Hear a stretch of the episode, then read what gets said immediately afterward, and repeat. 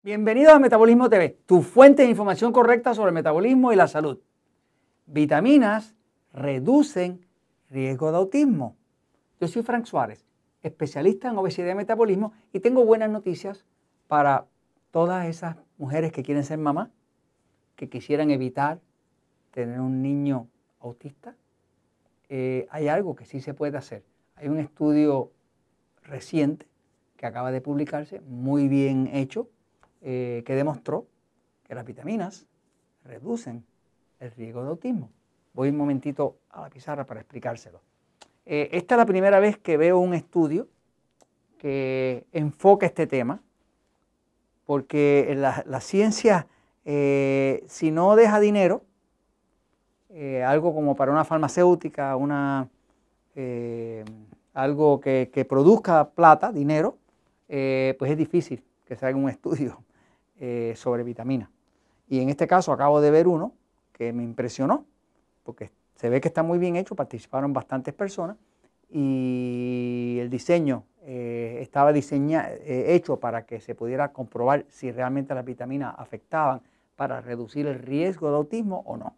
Fíjense, este estudio se llama la Asociación de uso de vitaminas prenatales con el riesgo del, síndrome de autismo o de autismo, ¿no? y, este estudio uh, hice en, hermanos de, niños autistas. Eh, lo hizo la doctora Rebecca Smith y su grupo, acaba de publicarse en el año 2019, es bien reciente. Eh, y ah, está interesante porque lo que hicieron ellos fue que ellos saben, la ciencia sabe, que ya cuando hay un niño adulto mayor que ya tuvo autismo en una familia, el riesgo de que vuelva a ocurrir otro hijo, hermano de ese, con autismo es eh, bien alto. Eh, así que eh, escogieron 241 niños que tenían la característica de que tenían un hermano mayor diagnosticado con autismo. O sea que están explorando resultados dentro de un grupo de alto riesgo. Eh, encontraron que en ese grupo el 95% de las madres habían tomado vitaminas durante el embarazo. El 36% habían tomado vitaminas antes de concebir, o sea, antes de quedar embarazada. Y el 53% tomaron vitaminas eh, durante el primer mes durante el primer mes de embarazo.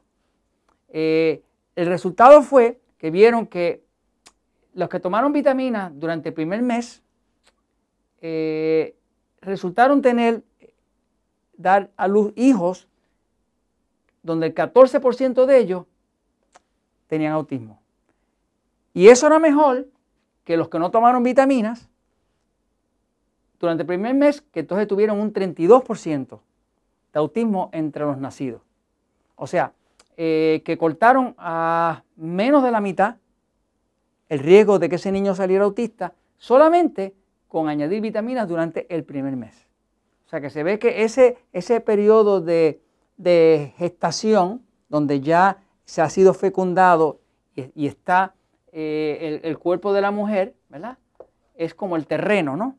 Eh, y si el terreno está fértil, pues la criatura puede desarrollarse bien ahí, igual que la semilla, ¿no? Igual que la semilla un terreno fértil, ¿no? Eh, eh, más importante que esto, se descubrió que la suplementación, específicamente con ácido fólico,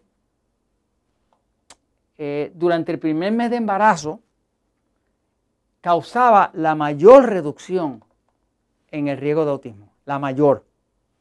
Eh, las dosis que se recomiendan eh, normalmente para una mujer este, embarazada es de 400 microgramos por día. Pero las dosis que más efecto tuvo en este estudio eran cuando estaban en dosis de 600 microgramos o más. Así que se ve que el ácido fólico, y para que usted entienda lo que es el ácido fólico, el ácido fólico, cuando una célula se divide de 1 para 2, Pues el ácido fólico es el que permite la división. Cuando después cada una se divide de 2 para 4, nuevamente el ácido fólico es el que causa la habilidad de la célula de dividirse, lo que llaman la mitosis. O sea, no existe división celular saludable sin ácido fólico.